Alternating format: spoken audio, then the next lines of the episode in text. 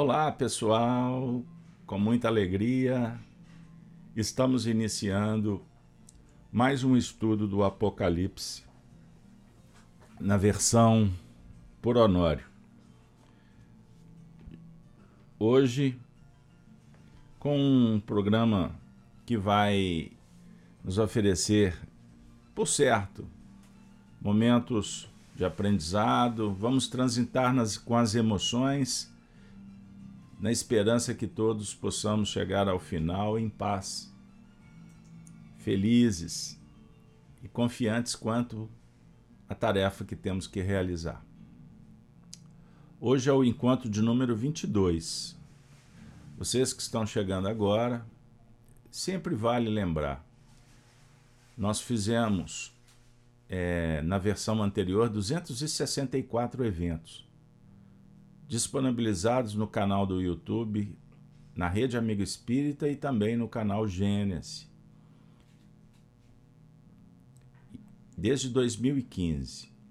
Agora com essa nova. É, com a nova cara, com esse novo formato. Apocalipse por Honório, onde trabalhamos trazendo de volta as experiências vividas no Grupo Emmanuel, quando nós estudamos junto com Honório Abreu, a partir do ano de 2000, foi na virada. Na virada. O estudo do Apocalipse. Esse trabalho foi, compil... foi gravado, foi, foi transcrito e a nossa equipe da FEAC fez um, um resumo dos resumos para trazer a essência da interpretação. Então nós agradecemos a Deus a oportunidade, a convivência com, no Grupo Emmanuel, naturalmente com é, aquela conduta que nos marcou bastante a entrega, o trabalho do Honório.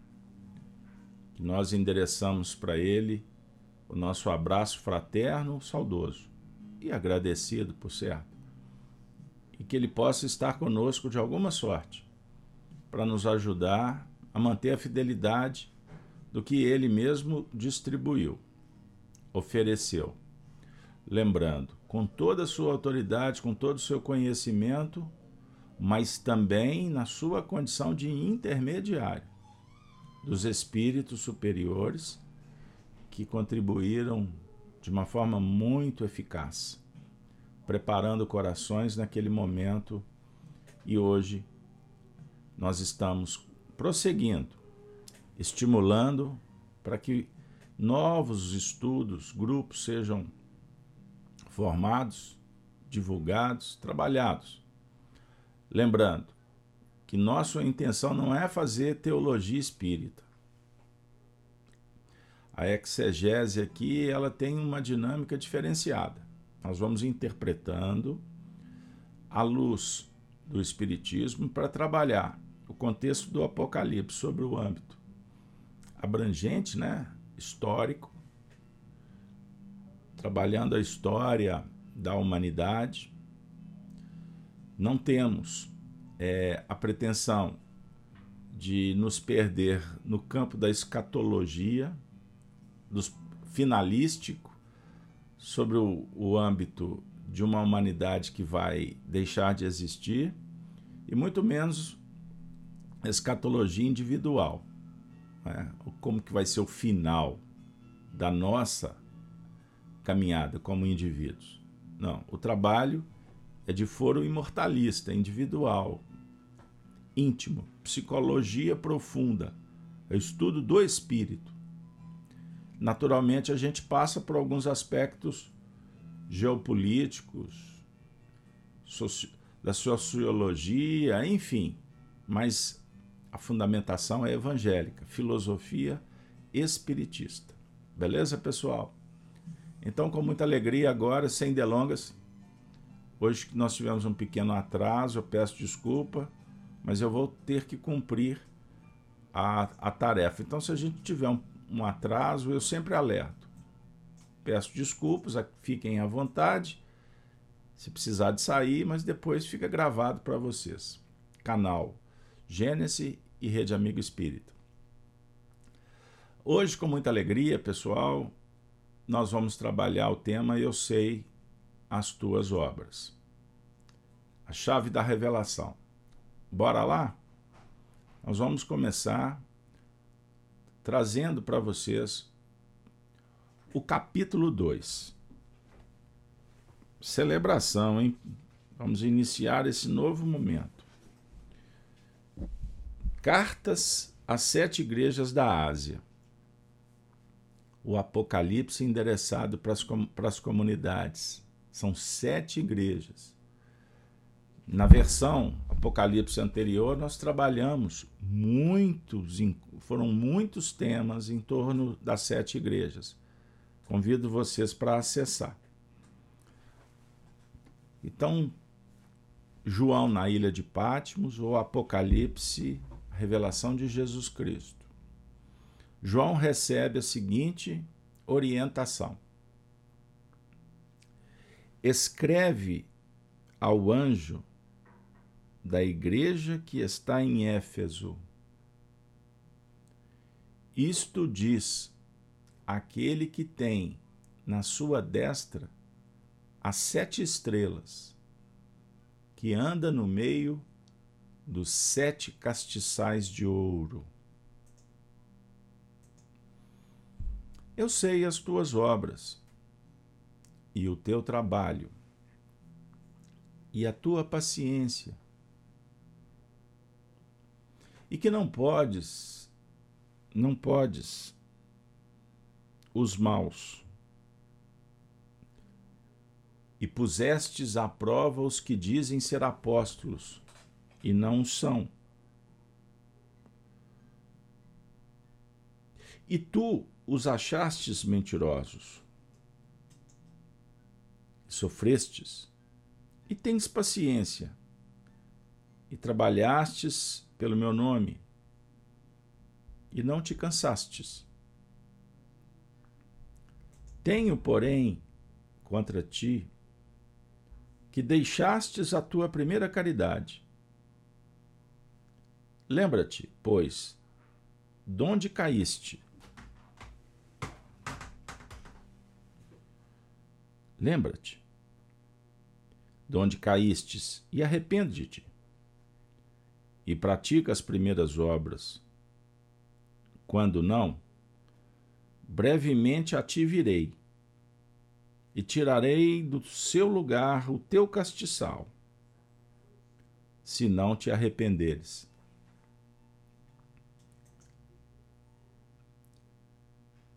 Se não te arrependeres. O sexto. Tens, porém, isto: que aborrestes as obras dos nicolaítas, as quais eu também aborreço. Quem tem ouvidos, ouça o que o Espírito diz às igrejas. Ao que vencer, dar-lhe-ei a comer da árvore da vida, que está no meio do paraíso de Deus. Vamos ficar por aqui? Ah, pessoal, eu não canso de dizer, estudar o Apocalipse é um grande desafio. Pois estamos vivendo um instante em que a doutrina espírita foi legada ao mundo como uma grande chave para interpretarmos o que antes era inviável. Tentar compreender palavras tão simbólicas. Em filosofia aprendemos que o símbolo guarda. Guarda a essência, a ideia. E aguarda que o filósofo, o aprendiz, o discípulo, o trabalhador se matricule num projeto na escola.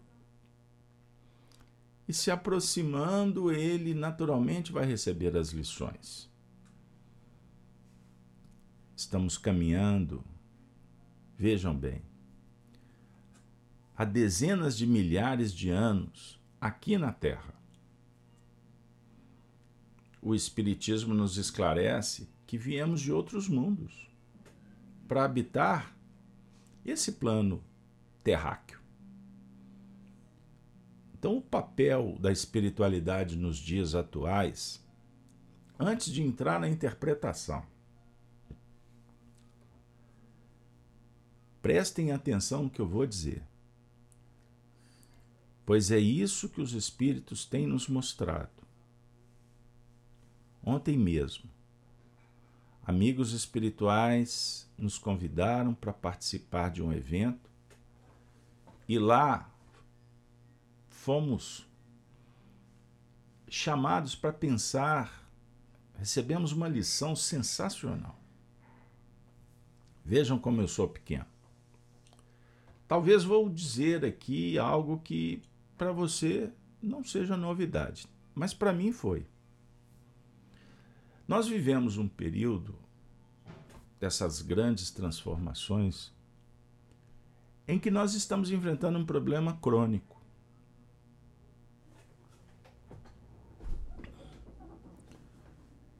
Qual é? Crise moral. Dificuldades seríssimas. E sabe uma das razões? A falta de fé a mais importante de todas. Pois, dentro dos processos das mudanças que aconteceram no mundo, nós fomos doutrinados a olhar para a história com sangue escorrendo no canto do olho, com ódio, intolerância, porque o mundo vinha progredindo com as suas características, cada tempo, seu, suas raças, seus povos, conhecimento, recursos e, o, e a humanidade lutando para superar.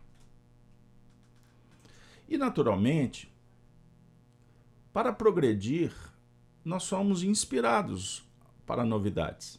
E, naturalmente, Vejam aí. Gera-se, é, estabelece a percepção daquele conhecimento ou daquele modus operandi que já não tem mais sentido. Brota o desejo de mudar. É o despertar da consciência. E no cenário evolutivo, isso tem tudo a ver com o contexto que vamos trabalhar. As sete igrejas tá bom? São cartas endereçadas a núcleos. Por isso, Jesus, o Cristo, fala para João: escreve, escreve, João. Escreva. Revela. Põe para fora. Então, nós passamos por, por períodos de organização planetária. O mundo antigo caminhamos pela senda medieval de profundas mudanças, assentamento, organização.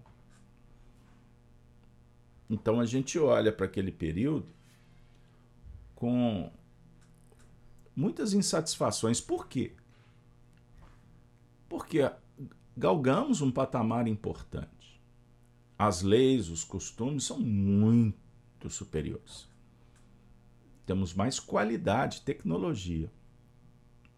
Os nossos debates filosóficos e religiosos históricos mudaram para melhor. Então veja que dentro dessas grandes mudanças ocorridas, e nós temos é, que passar os olhos para o, para o mundo organizado daquele período, o cenário administrativo, político, religioso, as grandes descobertas, as navegações, o descobrimento da América, o caminho das Índias. Vejam bem. as batalhas na Europa, século, a queda do Império Romano no século V, uma desorganização em função de tudo isso, a invasão dos bárbaros, tidos bárbaros do norte, dos mouros que vieram do, da região do sul. Vejam, isso promoveu muitas guerras. Mas era um processo de ordenamento. Os portugueses, nação bendita, naquele período ali da Idade Média, se tornou um pilar na organização dos descobrimentos e etc. Não vou ficar nesse, nesse cenário, mas apenas para dizer para vocês que nós cometemos alguns equívocos na atualidade. Pois, em função do escalonamento das grandes mudanças, implementou-se a intolerância, o ódio contra os sistemas, as religiões, principalmente no mundo ocidental. A forma da administração, enfim, aí a gente sabe tudo o que aconteceu. E a data marcante é 1786, 1789. A eclosão da Revolução Americana, a independência americana e a independência, ou a Revolução Francesa, melhor dizendo. E nesse cenário de revolução francesa, diferente da americana, a americana, a busca da independência foi em função de impostos. A francesa, por discussões ideológicas muito mais abrangentes.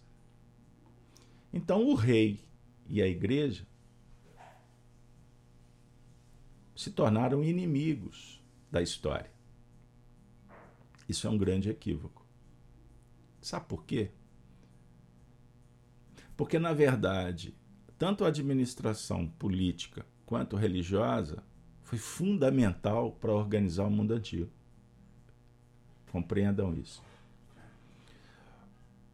Mas esse discurso, essa narrativa se propagou de tal forma que a história ela foi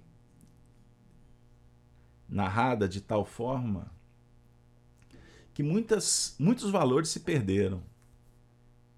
Pilares de sustentação do mundo atual são implodidos de, de tal forma que o, as gerações atuais perderam a referência. E referência histórica no desenvolvimento natural, na evolução, não podemos deletar o passado. porque senão você perde a referência. Então, um dos fenômenos fundamentais da crise moral que vivemos no planeta é a falta de identidade. Não existe história. Não existe passado. Por isso se combate as tradições. Entendam bem. E os feitos as almas que lutaram pela organização, pelo bem social. Por mais que em toda em todo o departamento nós temos os excessos, temos a o cenário das imperfeições humanas, o egoísmo, o orgulho, que geram atritos, violência, etc. Mas nós não podemos generalizar. É isso aí. Porque se os homens cometeram muitos excessos, o homem construiu os pilares que dão sustentação para o homem da atualidade. Eu estou trazendo essa reflexão inicial, pois ela tem tudo a ver com a revelação do Apocalipse em nível espiritista, para que a gente possa agradecer a história, os feitos, os líderes que sonharam, que trabalharam por um mundo melhor, que tiveram fé, as grandes conquistas em toda a trajetória humana. O homem trabalhou os aspectos místicos conjugados com a competência que ele foi desenvolvendo, se habilitando nos setores da ciência, nas artes, na poesia, na música, nas batalhas, nos inventos, nas descobertas.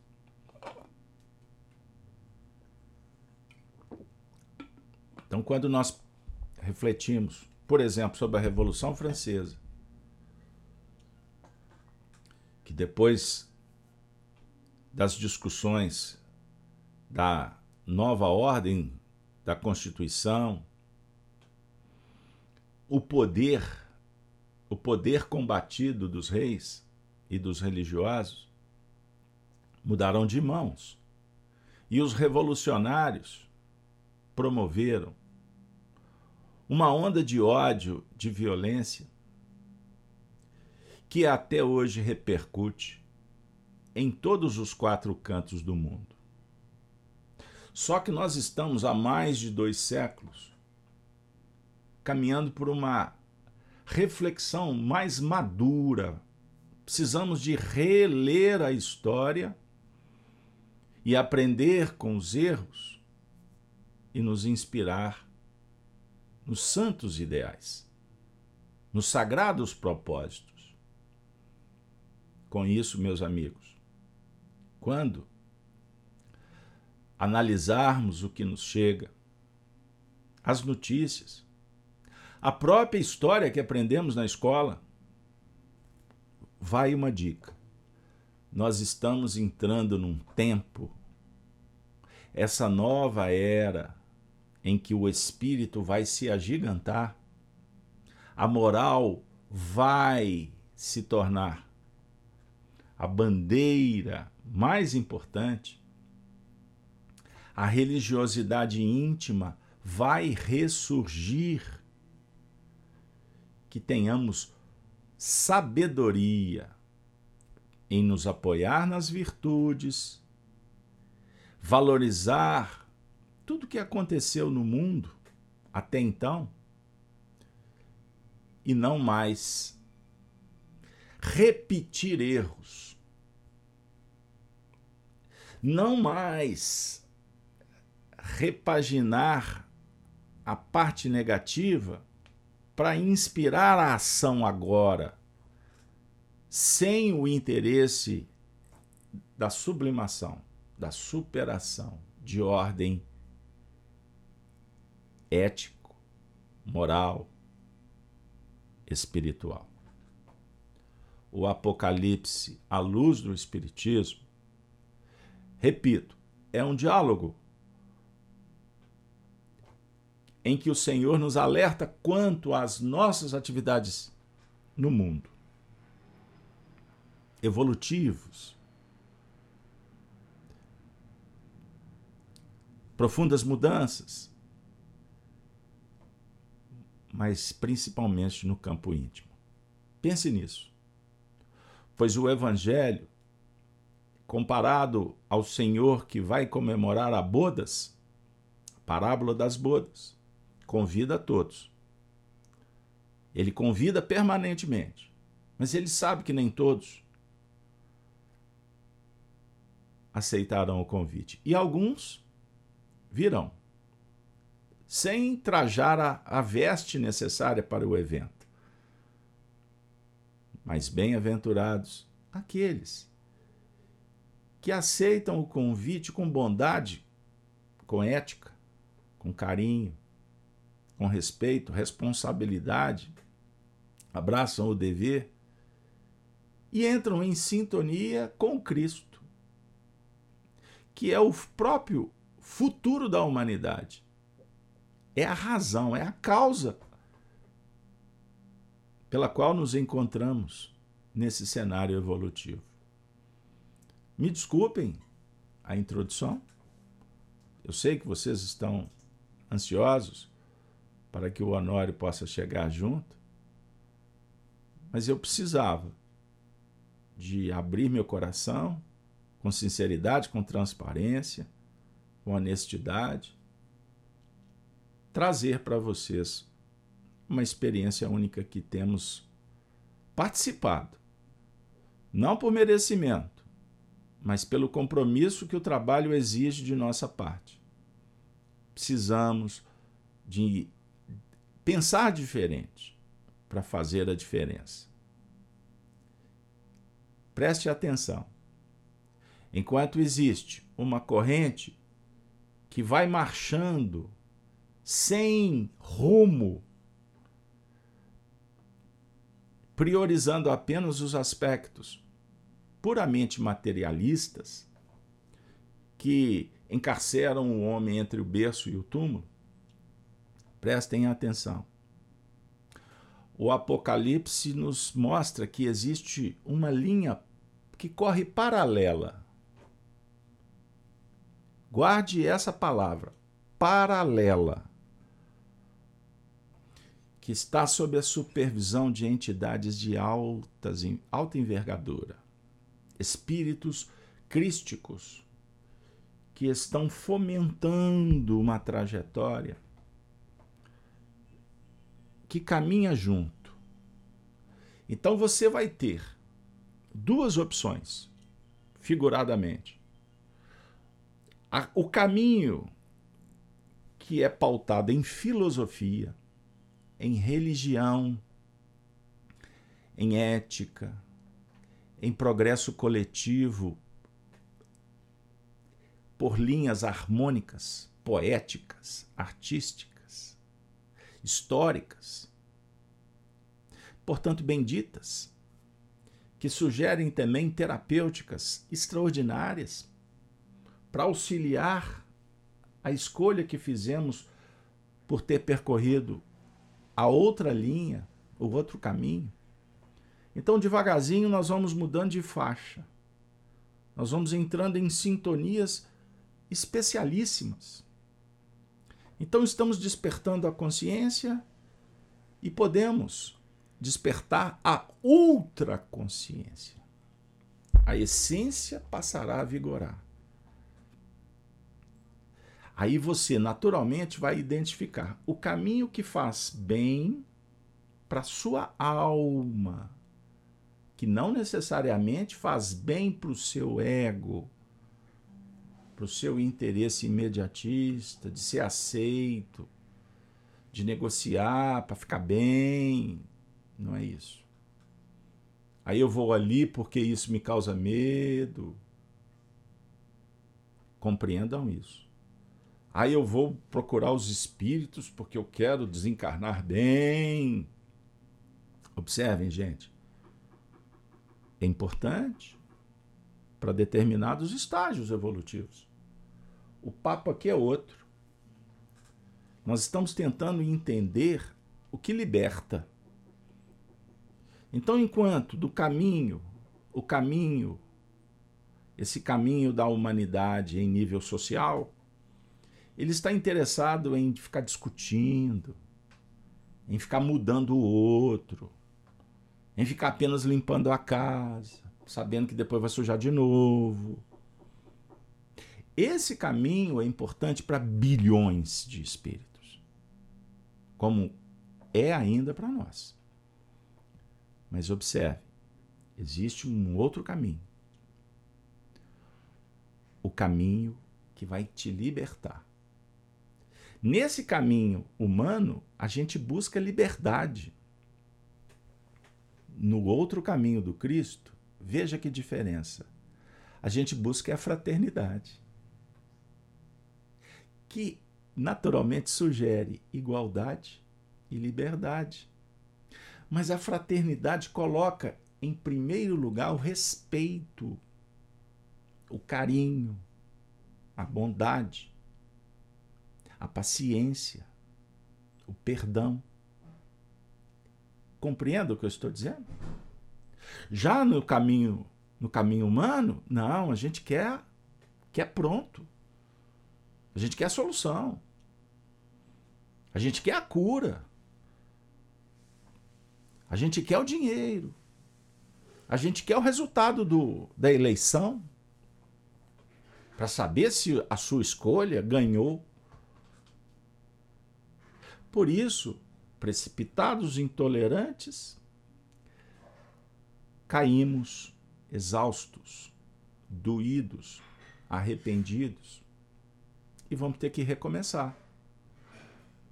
Depois de tratamentos terapêuticos, doenças, morticínio, flagelos, perdas de entes queridos, desencarnação, decepção ao despertar além túmulo. Meu Deus, meu corpo está ali, eu estou aqui, o povo está chorando porque eu morri, mas eu não morri.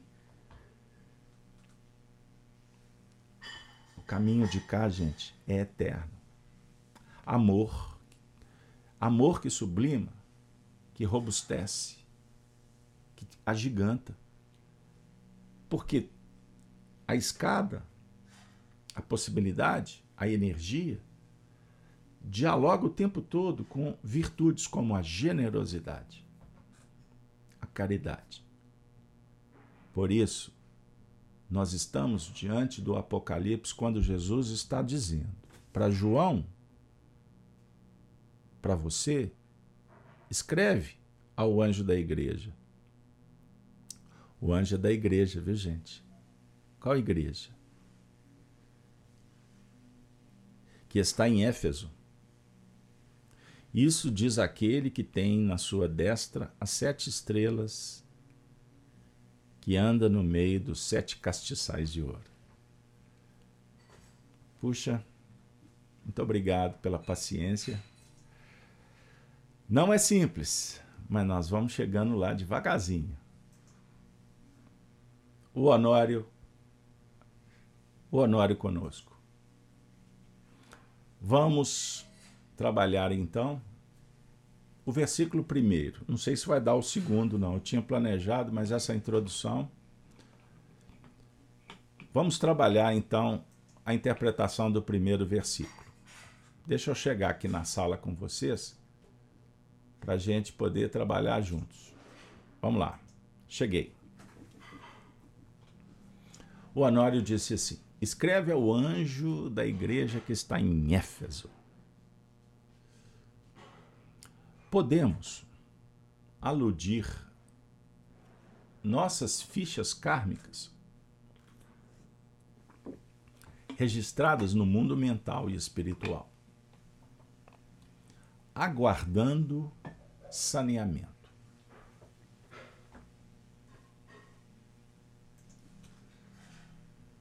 que, que ele quer dizer com isso?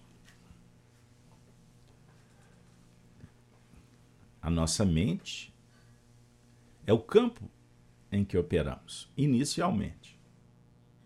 Não é isso? Nela encontramos as experiências. A memória é acionada consciente ou inconscientemente, a vida sugere o tempo todo que recordemos. Aí vamos ouvir aquela frase: recordar é viver. Ernesto Bozano afirma que a nossa mente, a nossa vida, é um eterno fenômeno de memória e imaginação. Olha que, que maravilha. Então você é, recebe induções e a memória responde. Você bebe, como dizem em Minas, né, um golinho de café, naturalmente a sua memória é, vai trazer é, experiências juntos, porque aquele sabor, aquela temperatura que é identificada, ela de alguma forma vai te remeter a N experiências bebendo café. Então, beber o café você faz automaticamente, rotineiramente, né? aqueles que gostam. Estou citando o café. Quantas, quantas experiências vivestes, experiências marcantes, ricas de emoções, que podem vir por conta daquela atitude atual. E quando brota, quando chega, é uma oportunidade de saneamento. É isso que o Honório está colocando. É a oportunidade de trabalhar esse material para dar um passo adiante. Então, o Cristo, Jesus, está dizendo para João: escreve ao anjo da igreja que está em Éfeso. Escrever o quê? Escrever o que está vindo à sua mente. Então é necessário compartilhar, divulgar. E quem escreve, no mundo atual, a turma está sendo chamada para digitar, né? quem escreve vai aprimorando a escrita, vai habilitando o formato da letra. Percebam bem. Então, isso é uma forma de apresentar o conteúdo que está guardado com, uma ou, com um outro formato. E no caso, estamos tratando de revelações, aspectos que brotam da intimidade, com um revestimento moral. Amoral ou imoral.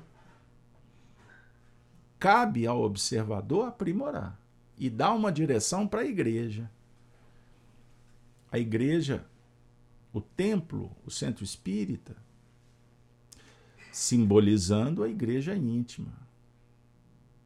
Ah, não quero ir mais na igreja, não, não tem a ver comigo. Tá, isso é um direito seu, é uma escolha. Mas já parasse para pensar o tanto que foi importante quando você frequentava a igreja? Então, os ideólogos que querem, por exemplo, destruir, atacar as igrejas, as religiões, por que ele o faz? Ele está querendo destruir a si mesmo, a sua própria história. Amanhã ele vai repaginar isso, ele vai ressignificar. Porque nós podemos evoluir sem destruir. Porque a evolução, evolução é mudar. Não significa progredir. Progredir é moralmente. Você muda.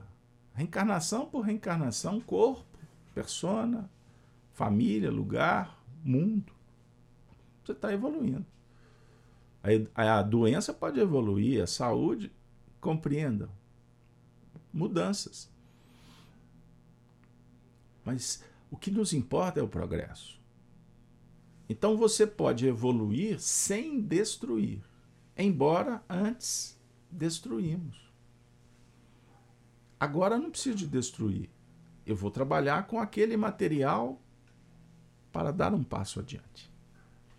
Você não, aliás, você não evolui rasgando, deletando, jogando fora, matando o homem velho.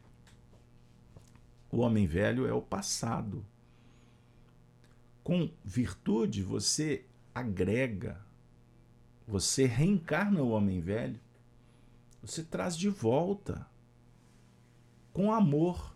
Você faz um acolhimento amoroso à sua tradição.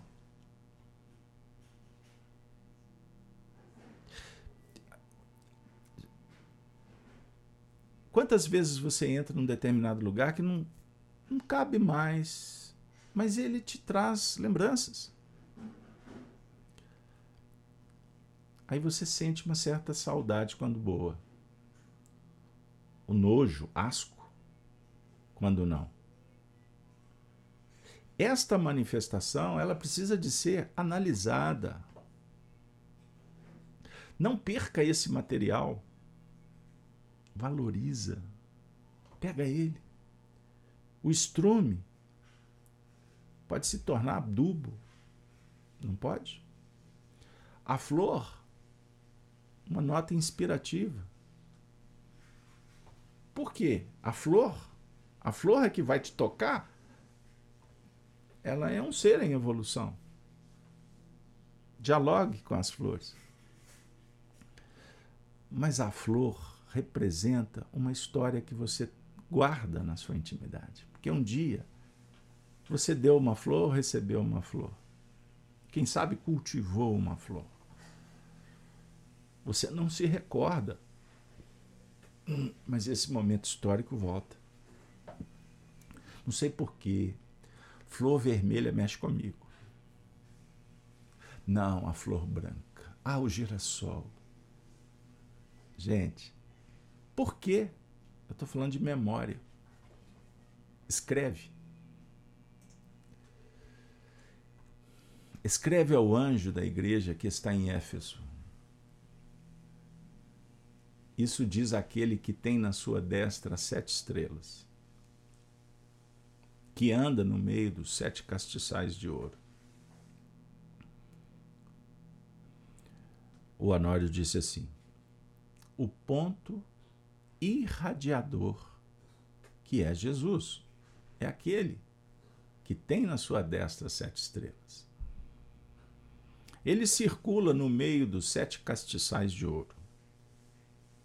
Como ele, Jesus é o componente número dois na Trindade Universal, que representa o plano concreto, no sentido operacional. O número um, que é Deus, é o plano irradiador, reinante em todo o cosmos. Olha que maravilha. Em nome do amor. Meio é a posição mediadora entre intelecto e sentimento. A inteligência a ser acionada pela razão iluminada, pela luz irradiada pelas estrelas presentes nas igrejas. Olha que maravilha. Já pensastes na Trindade? Isso aí. Aliás, a próximo encontro nós vamos dar esse tema, a Trindade. A Trindade da caridade está no nosso projeto aqui. Vamos pensar. Unidade. A unidade cósmica. Universo é um verso só, que engloba diversos universos. Então, o número um é o início. No princípio, disse Deus. Moisés assim começa o seu livro. Ele bebeu lá no Egito, na fonte. Olha que maravilha. No princípio. No princípio. É, é a unidade. As filosofias, as tradições procuram estudar o princípio e o fim. Esquecem do meio? Não. Lhes resta o meio. Porque nós temos que trabalhar com o meio porque o princípio é divino e o final também. E nós somos humanos. Embora com o potencial íntimo da onipotência, nós trabalhamos com uma potência muito pequenininha e temos dificuldade de administrá-la. E queremos e queremos dominar lá fora. Então Deus é a perfeição, é o Criador, está em toda parte. Então a unidade divina ela é primordial, ela é fundamental. Ela é um mito. Não um mito no sentido da fantasia, mas o mito no sentido da, fun da fundamentação da evolução, dos fundamentos. Sem o mito, como vamos discutir objetivos?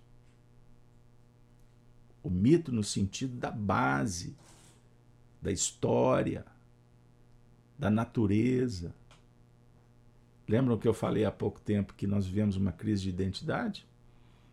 Perdemos, quanto indivíduos sociais, perdemos a, indivíduo, a, a identidade. O que está acontecendo aí, por aí?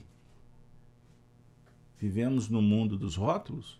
Só para recordar que aspectos trabalhamos durante a semana. Rótulos.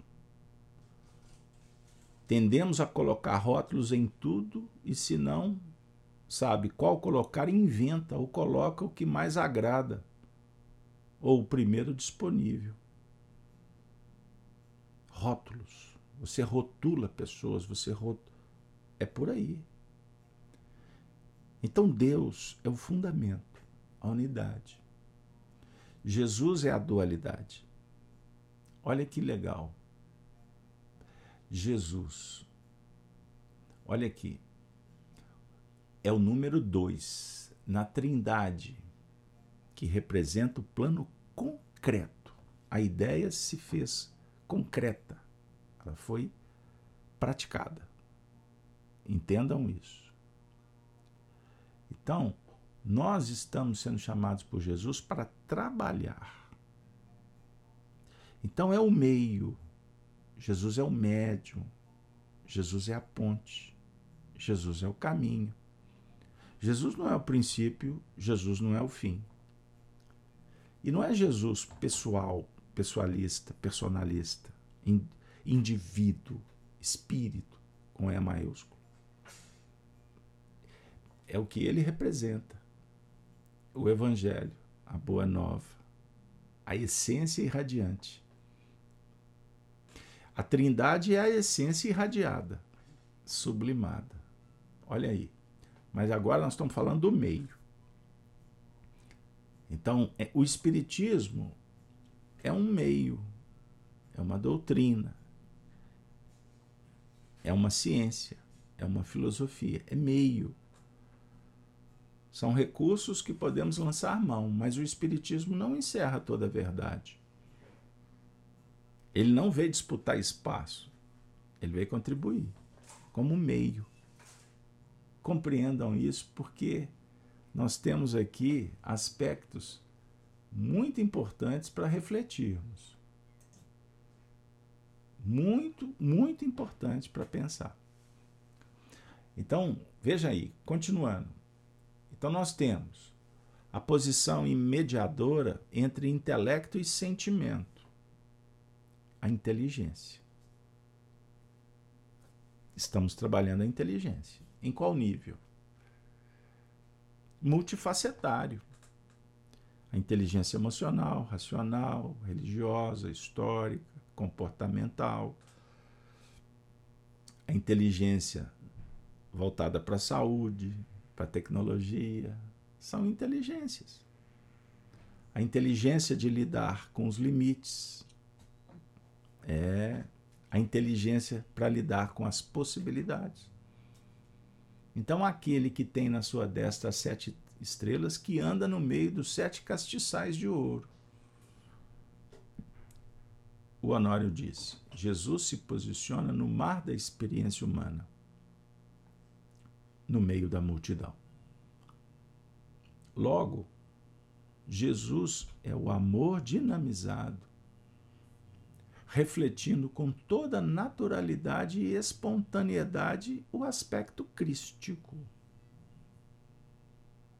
O mesmo que posição da consciência desperta entre o subconsciente e o superconsciente, aplicando o vigiai e orai com a estrela, o Sol central, irradiando para os seus satélites. Maravilha, pessoal. Vejam, Jesus, como indivíduo, é o amor dinamizado, com naturalidade, com espontaneidade.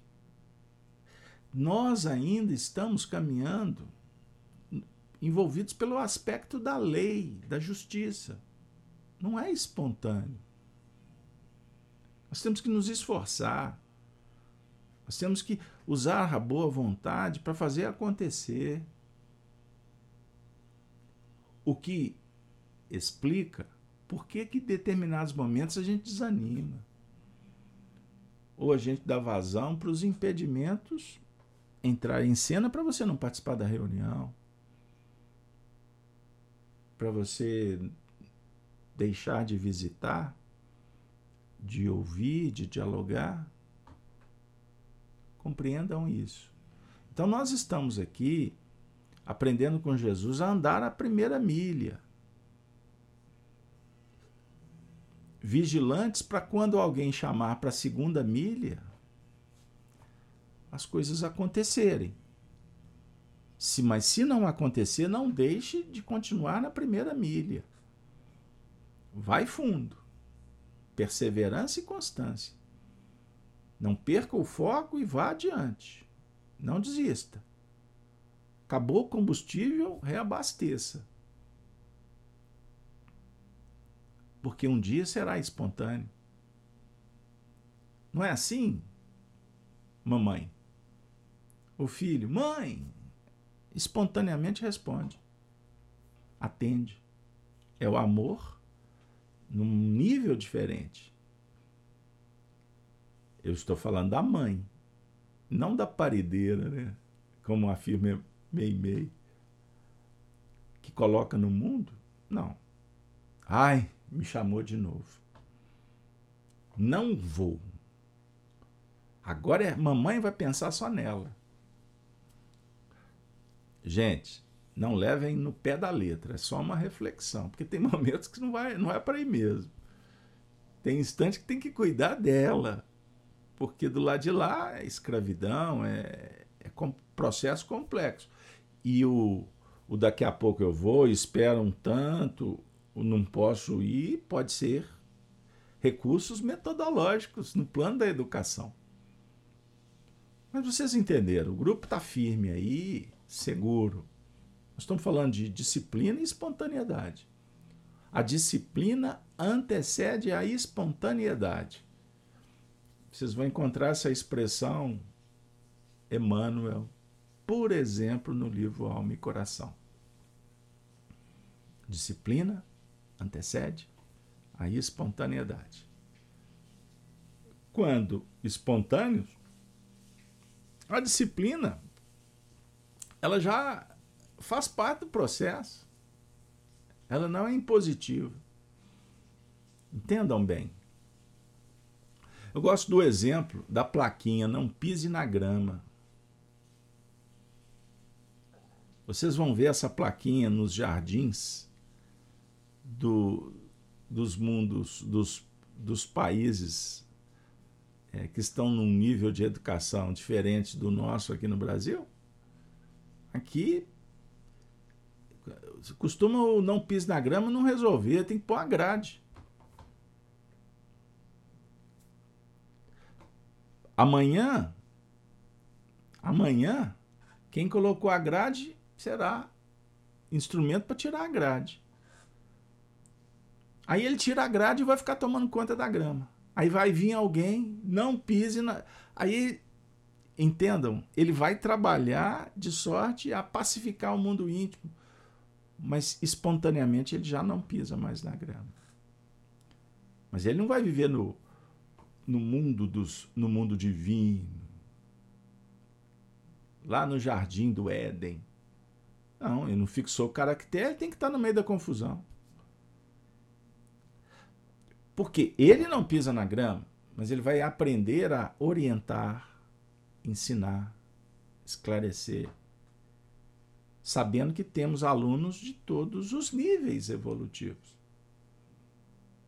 Aí uma das lições que ele vai aprender é da bondade e do perdão.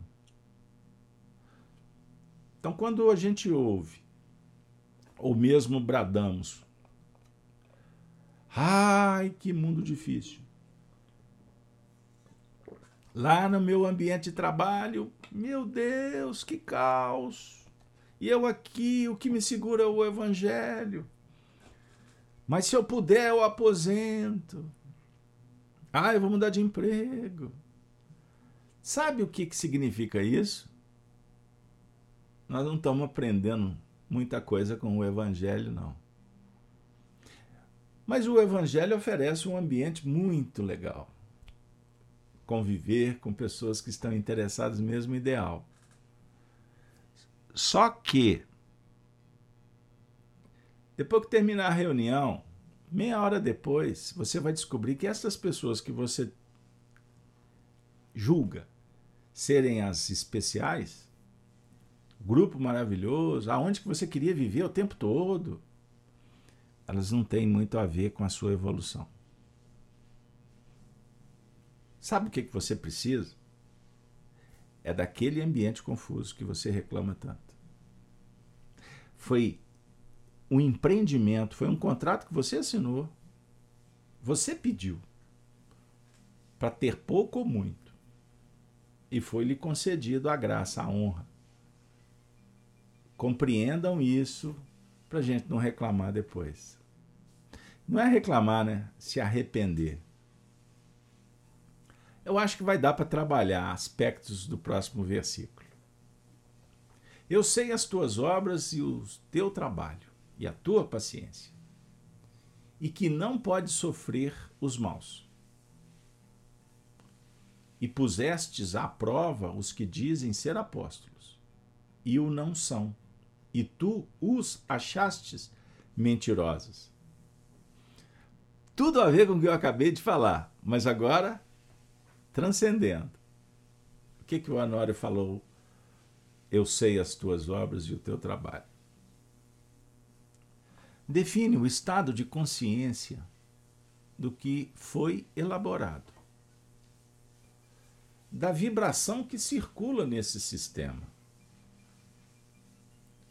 Um saber que é mistura do Criador inerente no superconsciente com a percepção da nossa estrutura adquirida.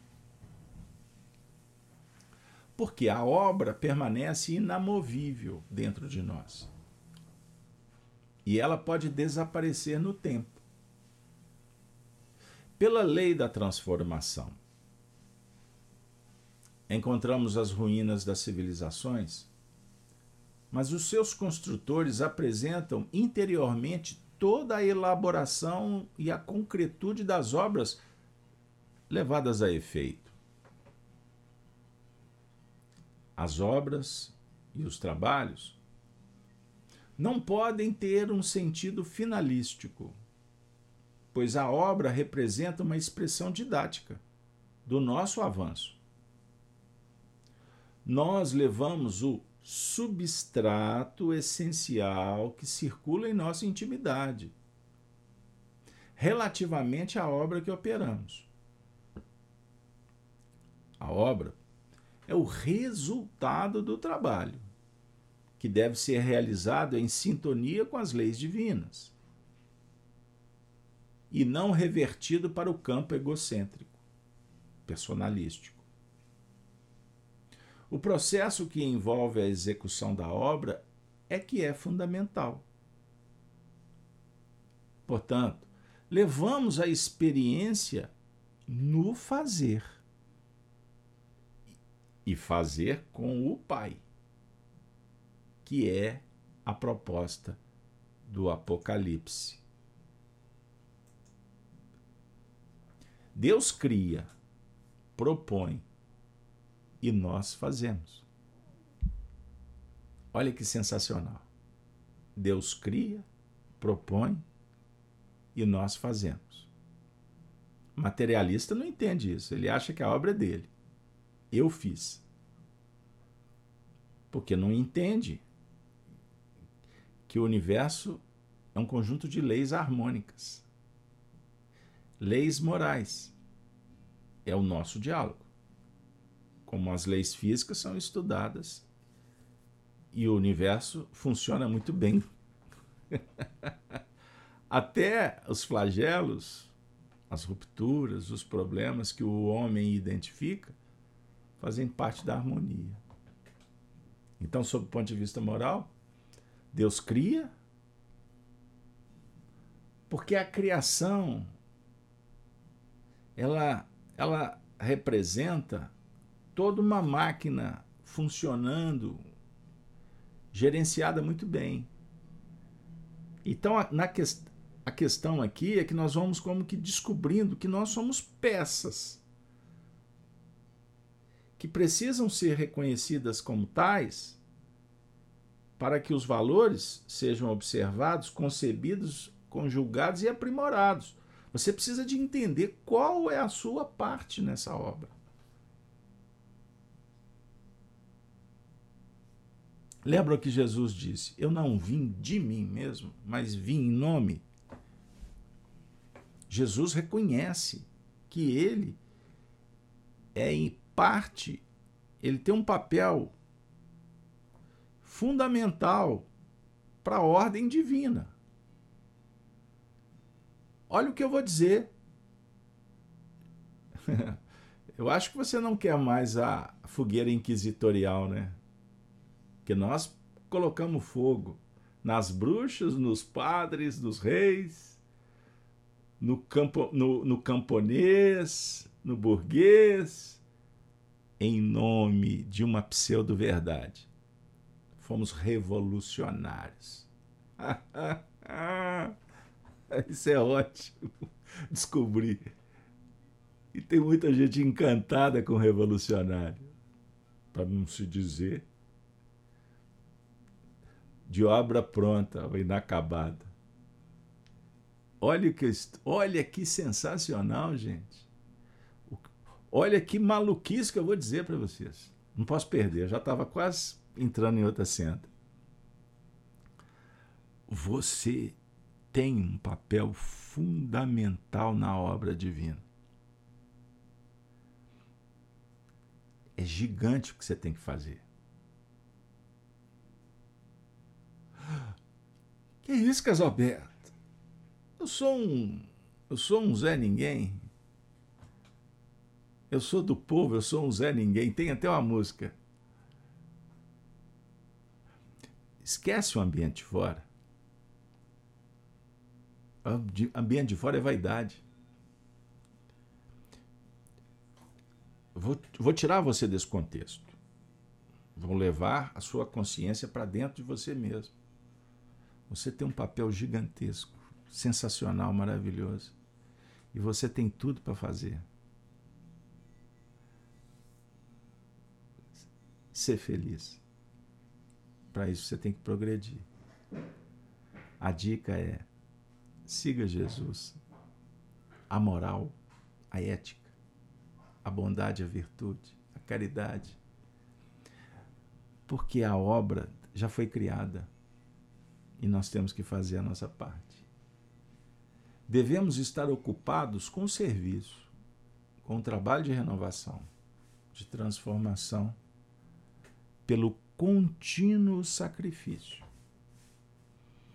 E não preocupados com a salvação, pois a nossa salvação do sistema complicado depende da atuação junto ao próximo.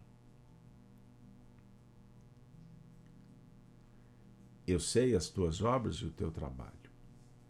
Então vemos que o trabalho do Cristo se fará como uma criatura com um certo grau de percepção de si mesmo, das suas obras, de consciência, aguardando um plano de atividade.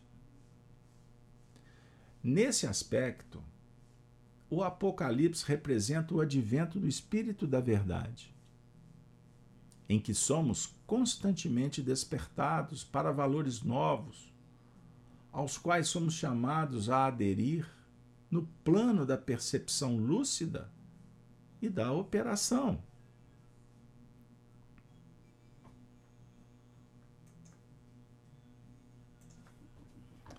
Então, para concluir, nós temos lidado com o despertar da consciência. Todo dia, uma novidade, um aprendizado. E vamos identificando que temos uma tarefa. O que é mais importante é que nos prontificamos, desejosos de fazer, fazer cada vez melhor. Então o Espiritismo bate na nossa porta como resposta. A nossa dúvida, o nosso, o nosso temor, a nossa insegurança, mas também a expectativa de recolher mais elementos, ter mais orientação, para poder integrar, como está sendo dito, a unidade divina. Eu vou trazer um, um, um aspecto chamado tomista. Vamos lembrar de Tomás de Aquino? Dentro da dinâmica perceptiva do filósofo, é? muito voltado para os princípios oferecidos por Aristóteles, a base filosófica do mundo antigo, pré e pós-socrático. Mas Tomás de Aquino diz o seguinte: que quando nós morremos, quando a alma volta para o todo, para o mundo espiritual, para o Hades, para despertar sua consciência em outro mundo, seja a interpretação que queiras dar. Tomás de Aquino diz o seguinte: que a alma funde, ela refunde, ela entra em relação com o mundo espiritual. Então ela é fundida em Deus, mas jamais confundida com Deus. Ela não perde a sua individualidade. Então, sobre o ponto de vista da evolução individual, o despertar da consciência é o mesmo que fundir ou refundir todas as experiências sem descaracterizá-las, sem deletá-las, sem perdê-las. Então, um espírito mais evoluído, ele consegue mergulhar nele mesmo e identifica experiências, vivências em determinados tempos, convivendo com determinadas pessoas em lugares específicos. Mas ele não perde a harmonia interior. A grande maioria que compomos essa humanidade terrena chegamos no mundo espiritual, costuma não poder ter acesso a três reencarnações, a duas reencarnações. Alguns espíritos não podem nem saber o que fizeram em uma encarnação. Porque isso pode significar afundar, confundir, desequilibrar, entrar num plano de loucura. aí a gente observa. Aqui na Terra, pessoas que começaram a ter algum tipo de informação na área da ciência, da psicologia, da psicanálise, etc., e querem ficar levando as pessoas a mergulhar no passado. Vidas pregressas. Espíritas que querem bater na tecla que foram Fulano, Beltrano, personagens históricos. Cuidado. Porque voltar no passado não é simples. Nós pesquisamos o assunto constantemente. Voltar no passado é, é remexer a tina. É lidar com coisas que estão ali bem acomodadas.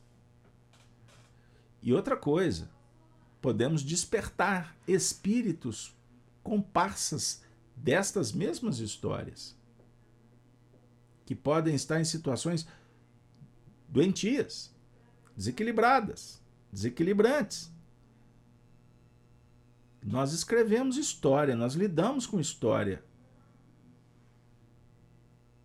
Publicamos livros, livros a serem editados, que remexem o passado E tem muita gente querendo aí soltar as coisas a toque de caixa. Ficar dando informações na internet, quem foi quem, brincando com coisas sérias e graves. Porque fazemos orientados pelos espíritos para trabalhar com as subpersonalidades, tratando-as na hora devida as nossas e as dos semelhantes, que se aproximam de um trabalho punjante como esse. Punjante sob o ponto de vista do que ele representa, não supervalorizando, superestimando o que, que nós estamos fazendo aqui. Não é isso. Porque o Apocalipse é um fulcro que está irradiando e vai se aproximar quem está em condições. Não basta querer, tem que dar conta. Porque mexe, remexe, estremece, enlouquece, como falam por aqui.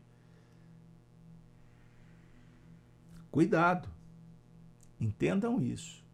É o advento do Espírito da Verdade que somos constantemente despertados então, na ambiência espiritista, cada um sendo chamado para dar um contributo. Não precisa de mergulhar tanto. Vá devagarzinho. Faça a sua tarefa com simplicidade, com carinho. No centro espírita, trabalhando com o espírito de verdade, também na sua casa, na sua profissão. Eu sei as tuas obras e o teu trabalho. Então a consciência está despertando para as atividades. Quais são? Você tem que descobrir. Ninguém vai te dizer. Aliás, o mérito está na descoberta. Embora os espíritos estejam nos inspirando, que ninguém faz nada sozinho. Pense nisso. E a tua paciência a paciência é componente fundamental da libertação. Não vamos ter pressa, mas sim sermos diligentes, porque a pressa é contraproducente. E a diligência é a aplicação inteligente dos recursos que nos sejam concedidos. Diligenciar, manter determinação, mas saber esperar. e que não pode sofrer os maus. Suportar, conviver, aceitá-los como são, sem admitir o que fazem, oferecendo exemplos diferenciados.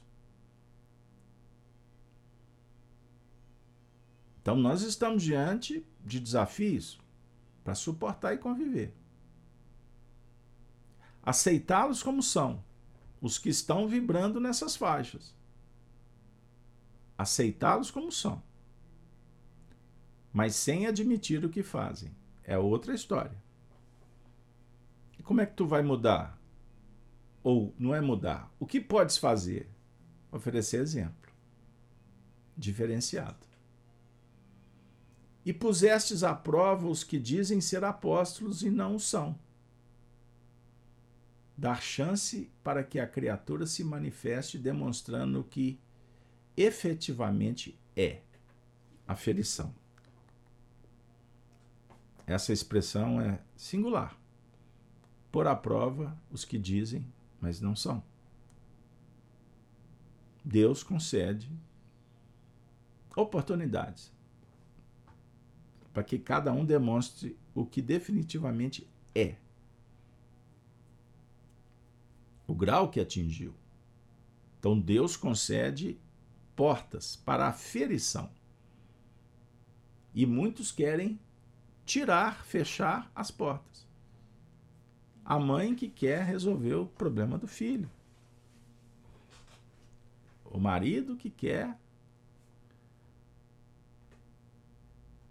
que a mulher faça o que ele entenda ser o melhor. E por aí vai. Dê chance à paz. Não, mas vai dar, vai dar guerra, vai dar ruim. Dê a chance à paz. A paz é conquista. Paz é estado de alma. Dê chance a ela. Mesmo sabendo que existem riscos. Mas a paz coletiva, ela depende da paz individual. E a paz individual só será adquirida pelo mérito, pelo esforço, pela luta. O mundo caminha para isto. Embora vai demorar para um número considerável de corações. Estão muito mais interessados no imediatismo, em dar opinião. Aliás, nós falamos essa semana sobre a opinião. Cuidado com a opinião. Costuma ser mais meritório tu dizer eu não tenho opinião sobre o assunto porque eu não tenho conhecimento. A maioria das pessoas na rede social quer dar opinar, opinar em tudo. A gente observa, sem, com todo respeito ao trabalho dos outros. Mas no cenário espírita, temos companheiros aí que quer falar de psicologia, de metafísica, quer falar de engenharia, quer falar de educação, quer falar de religião, quer falar de teologia, quer falar e não falam nada. Porque não tem conhecimento de profundidade, fica raso. Por isso, nosso trabalho nos canais é compartilhar, é jornalismo. E jamais nos arvorarmos de professores. Embora professamos os ensinamentos, porque precisamos, é imprescindível para o nosso despertar. Então tem um momento opinativo e tem um momento jornalístico. O jornalismo é ética fatos, dados, sem narrativas conforme o editorial, como acontece nas mídias, nas grandes mídias. A coisa chega como eles querem. Escuta o rádio para você ver aí durante o dia. Eu costumo usar esse exemplo. Assista a televisão. Você vai ser bombardeado o tempo todo só com notícia negativa. Por quê? Domínio. É. Domínio. Constrangimento. O medo. O medo é a dica. O medo é estratégia que foi adotada pelos grandes dominadores, pelos ditadores, pelos sistemas castradores. Pois o medo gera o quê? Fragilidade. E o indivíduo frágil ele busca apoio. Então ele se entrega sem pensar. Aí estabelece um regime de encarceramento predominante para a maioria, mas favorecendo uma minoria, que se dizem virtuosos e salvadores. Por isso, gente, não se esqueçam um dos ensinamentos mais extraordinários que Jesus coloca para os apóstolos é o do conhecer. Conheça a verdade. Senão, vamos continuar escravos às nossas escolhas. É verdade. Para quem quiser aprofundar no assunto, eu dou a fonte primária. Jesus, capítulo 8, versículo 32 e 34. Conhecereis a verdade e a verdade vos libertará. E no 34, aquele que comete pecado é servo, é escravo do pecado. Pecado é o erro, é ilusão, é o ego. Ai, minha amiga, meu amigo, e tu os achastes mentirosos. Vamos caminhar para o fim? É o nosso achar embora no fundo eles sejam verdadeiros em sua mentira. Quer dizer, dentro da sua conceituação, eles estão num sistema de vida que para eles é um sistema correto, ludibriando até usando estratégias menos felizes. Agora, nós temos direito de achar ou não no Evangelho segundo o Espiritismo encontramos que é justo e válido analisarmos o semelhante. Se seria lícito não julgar, mas examinar as falhas alheias. Então, a citação é do capítulo 10, itens 20 e 21. Analisar, comparar, isso é ciência. Só tomando cuidado, porque não temos condições de avaliar a intenção. Por isso que a medida para o outro é a mesma medida para nós.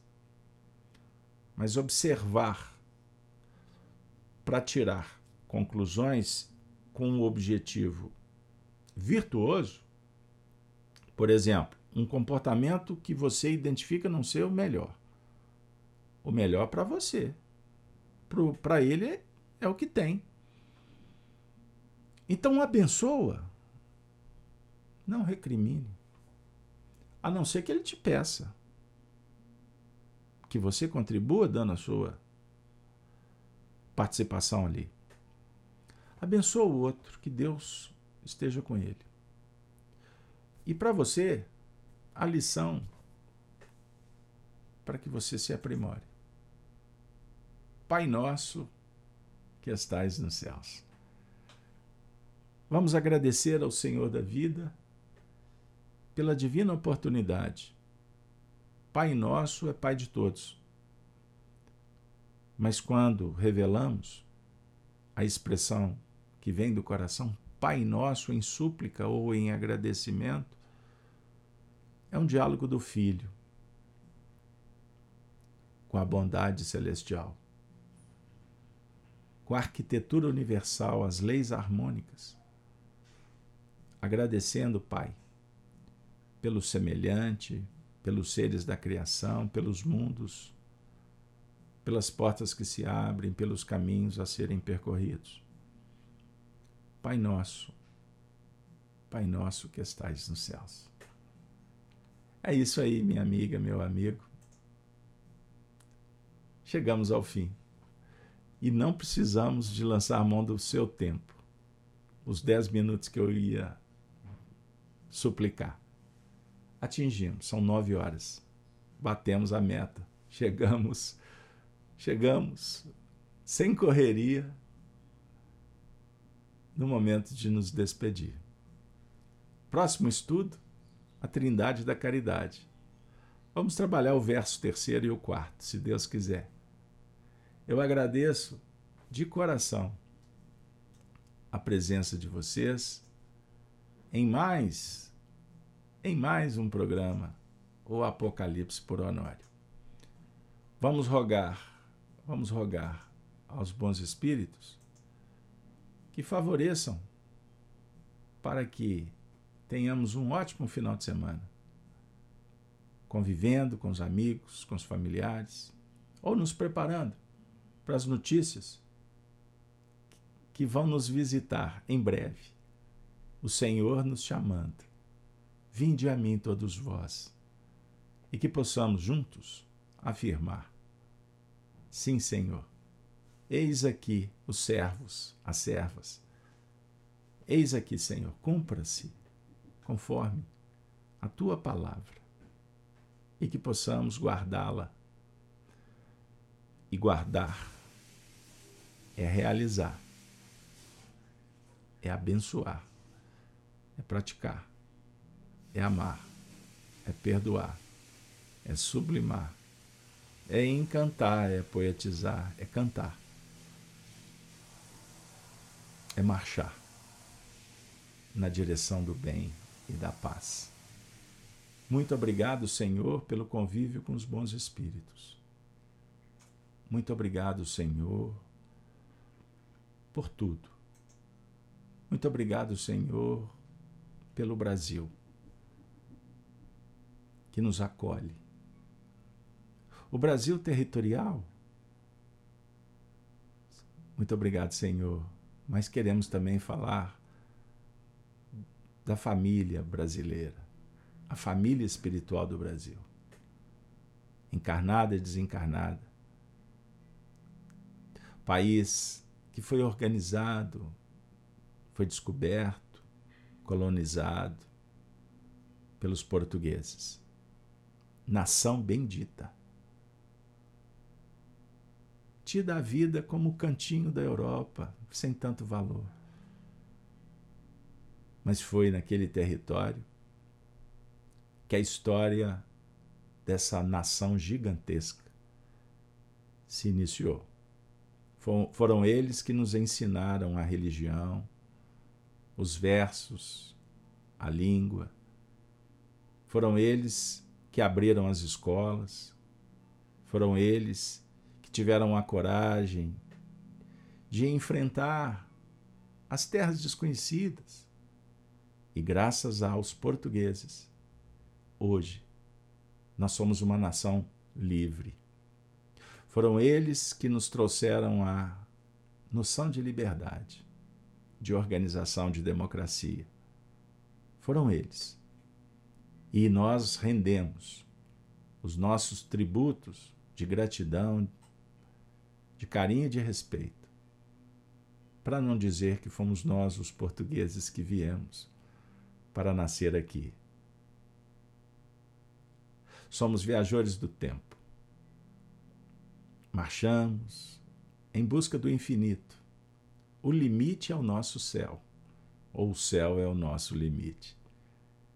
Que Deus nos abençoe e abençoe aos mundos que nos abraçam, às terras que nos acolhem, aos povos que nos concedem a oportunidade de deixar um legado, história, que a gente possa analisar os nossos feitos, aprendendo com tantos generosos companheiros, mas não esquecendo jamais que vamos deixar um legado para a posteridade, que seja um legado do Cristo, vivendo por Ele, com Ele e para Ele. Assim, amor, ordem e progresso. É o que desejamos a todos. E assim, com muito carinho, com muita alegria pelo dever cumprido, nós vamos nos despedir. O Apocalipse por Honório. Desejando então a todos bênçãos de paz. É isso aí, minha amiga, meu amigo. Ave Cristo. Ave Cristo. Ave Cristo sempre. Até a próxima semana, se Deus quiser.